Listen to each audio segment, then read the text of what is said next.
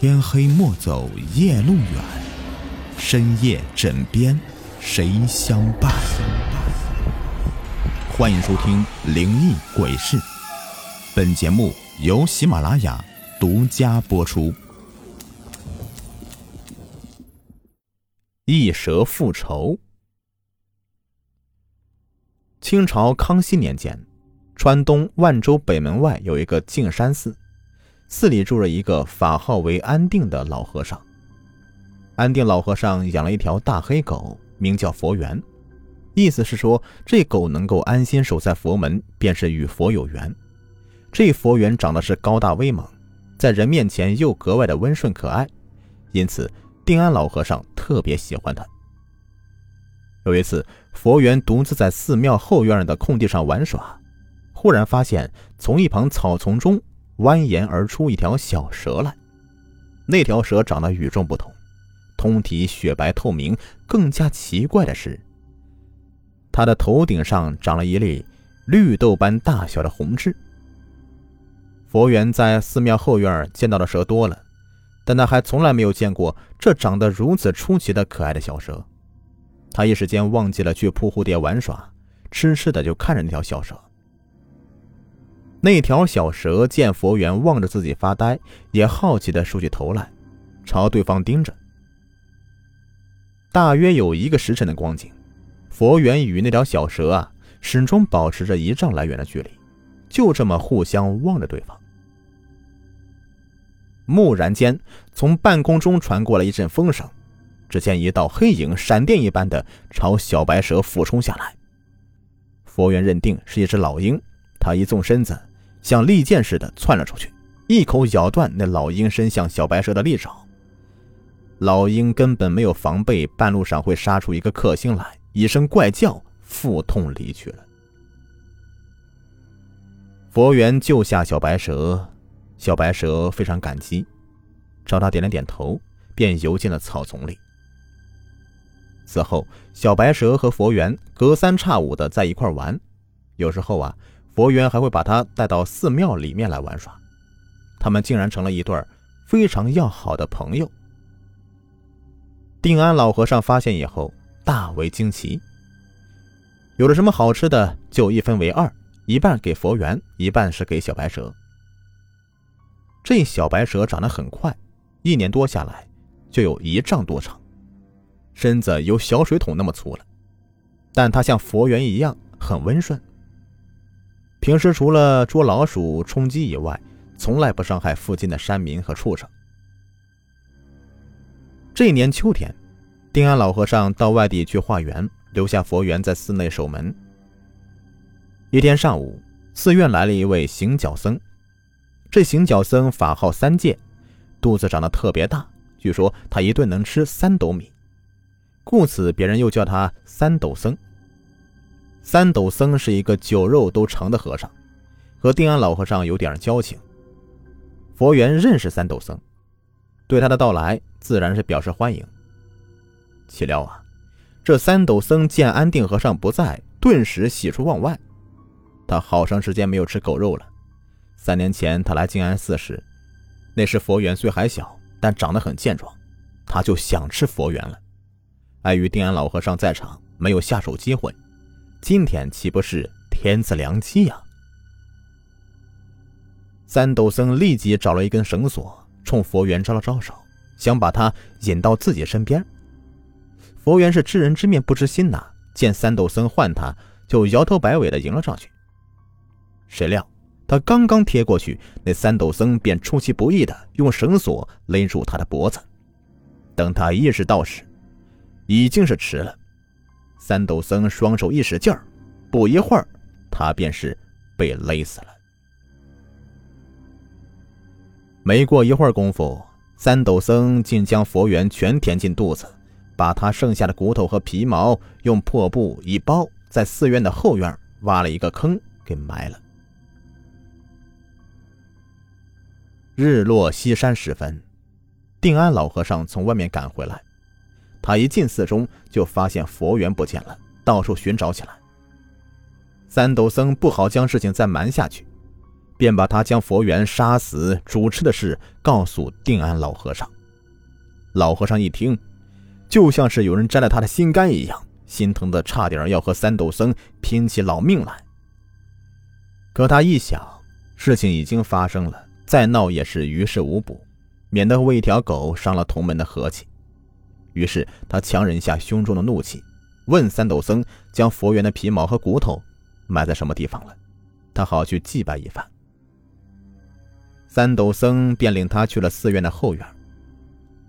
定安老和尚到那儿一看，在埋葬佛缘的皮毛和骨头的地方，盘着一条白蛇。那条白蛇的眼睛里不时的流着泪，显得非常的伤心。见有人走了过来，唰的一下子竖起脑袋，眼放凶光，恶狠狠的逼视着三斗僧。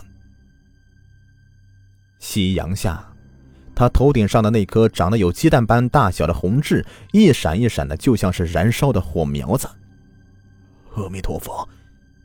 定安老和尚见状，知道情况不妙，急忙一把扯住三斗僧的衣袖就走。回到寺庙中，老和尚问三斗僧：“你看见那条白蛇了吗？”三斗僧不解的点点头：“嗯，看到了。那又如何？”定安老和尚便将那条白蛇与佛缘的交情说了：“三界，你大祸临头了。”不是老僧不愿留你，恐怕那条白蛇已经识破你是杀害佛缘的凶手了，他一定不会放过你的。趁天未黑下来，你赶快逃离此地吧。三斗僧哪里相信世上有这等奇事啊？不屑的说道：“老和尚，你真会拿鬼话吓唬人呐！蛇狗怎么会成朋友呢？而且我杀佛缘，他又没有看见。”如何会找到我？定安老和尚说：“三界，你不要小看那条白蛇啊，它是极通人性的，就是我们中的一些人怕也难以及他。刚才他之所以没有朝你扑过来，是碍于老僧在场，也算是给我一个面子，这才没有伤及你的性命。你还是快快走得好，免得回之晚矣。”三斗僧还以为是定安老和尚因心中记恨自己杀吃了他的佛缘，故意找茬赶他走，黑着脸嘟哝道：“罢罢罢，我走。小家子气的老和尚，不就是一条狗吗？回头我送你一条还不行吗？”三斗僧离开净山寺以后，走了将近有三里多远，天就黑了下来。此时。一轮明月东升，明晃晃的月光下，三斗僧冷不丁的发现，前面的不远路上闪着一对绿莹莹的灯。待他定睛一看，不由得倒抽一口凉气。天哪，那不就是他在净山寺后院看见的那条大白蛇吗？没容他多寻思，那条白蛇便昂起头来，吞吐着舌头。竖着的水桶般粗的身子，仿佛离弦的箭一样扑了过来。三斗僧也不是平凡之辈，他自幼习武，练就一身的超凡的武功。他见到白蛇来势凶猛，哪敢轻敌，身子一缩，便退出一丈开外。同时，他抽出腰中的佩剑。那白蛇见到一扑即空，暴怒起来，嘴里发出一阵叽叽吱吱的怪叫声。贴地一滚，就好像怒龙出海一样，又重新的窜起来。三斗僧不敢怠慢，偏身一闪而过，挥剑就砍。岂料那白蛇未等他的剑挨近了，一抖身子，已经跃向另外一旁了。三斗僧与白蛇大战了不知多少个回合，拿出了所有的看家本领，竟连蛇皮也没碰到一下。渐渐的，三斗僧是变累的是气喘如牛。眼看只有招架之功，无还手之力了，而那白蛇却是越战越勇，大有不获全胜、绝不收兵的架势。三斗僧是做梦也没想到，那白蛇竟如此的骁勇善战，吓坏了，心想这么拖下去的话，自己的一条命非得葬送在白蛇手里不可。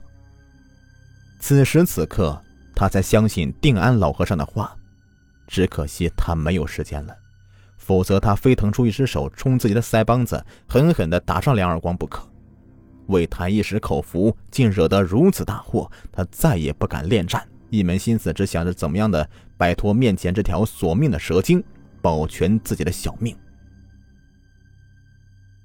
就在这个时候，三斗僧发现旁边有一棵柳树，就一跃身子飞纵过去，抱住树干，猴一样的窜上树梢。那时，岛那白蛇也跟着窜过去，一甩尾巴，一下子将那棵足有牛大腿粗的树干拦腰扫成两截。三斗僧一个栽倒葱跌了下来，摔的是眼冒金星，头破血流。还没等他是从地上爬起来。那条白蛇便又扑上来，三斗僧是自料难逃一死，慌乱中用尽所有的力量，将手中的剑狠狠朝那白蛇给掷了过去。三斗僧这一剑正好插在那白蛇的小腹上，白蛇疼的是顿时蜷缩起身子。三斗僧见状是喜出望外，迅速挣扎起身子来。那条白蛇虽是已经不能腾跳了，但他还是堵在路口。并缓缓地朝他逼过来。三斗僧已经领教白蛇的厉害，不敢再向前跨一步，也知道那白蛇受了重伤，一时三刻追不上自己，便调转身子往回跑，想找定安老和尚想办法帮他躲过一劫。已是半夜了，定安老和尚听到了大门跟擂鼓似的响着，忙不迭地前去开门。门刚打开，就看到三斗僧不像人不像鬼的一样扑了过来。他惊骇地问道：“老僧不是叫你离开这个地方了吗？你怎么又回来了？”老和尚，不，定安大圣。那三斗僧带着哭腔，苦苦哀求着：“那条白蛇成精了，你你快点想法子，帮我躲过眼前这一劫吧。”并将他路遇白蛇的经过给说了出来。罪孽呀，罪孽！定安老和尚是双手合十，摇头长叹。这都是你自作自受的呀！他知道那条白蛇不烧片刻就会赶到这里来，忙领三斗僧进到庭院，用大钟把他罩在里面，又给他一些食物，让他在里面藏个几天，并且吩咐他要诵经念佛来缓解冤仇。定安老和尚刚刚将三斗僧安置停当，就看到那条白蛇身上插着一把长剑。拖着一路血迹，艰难地爬了进来。那白蛇昂着头，东张西望，四处寻找三斗僧。尽管定安老和尚将三斗僧藏在大钟里，以为白蛇绝对不会想到那里面藏有人，但白蛇还是好像发现什么蛛丝马迹似的，游到了大钟前面，竟将那口钟给缠绕了起来。定安老和尚觉得这事儿对于三斗僧来说，并无大碍，那条白蛇用身子缠绕着大钟，一直过了三天三夜才离开。那条白蛇消失在后山的草丛中以后，老和尚急忙的跑过去，掀开大钟一看，不由得惊的是瞠目结舌。那钟里哪里还有三斗僧的人影子呀？地上只有一滩血迹和一堆白骨而已。这档口。老和尚才想起，这问题一定出在了钟上的透气孔上了。可问题是，那条白蛇是如何通过那些豆粒般大小的出气孔，把三斗僧弄得只剩下一堆白骨留在这里的呢？好了，本期故事已播完，感谢收听。喜欢听我讲故事，别忘了点击我的订阅、收藏，还有关注我。下期再见，拜拜。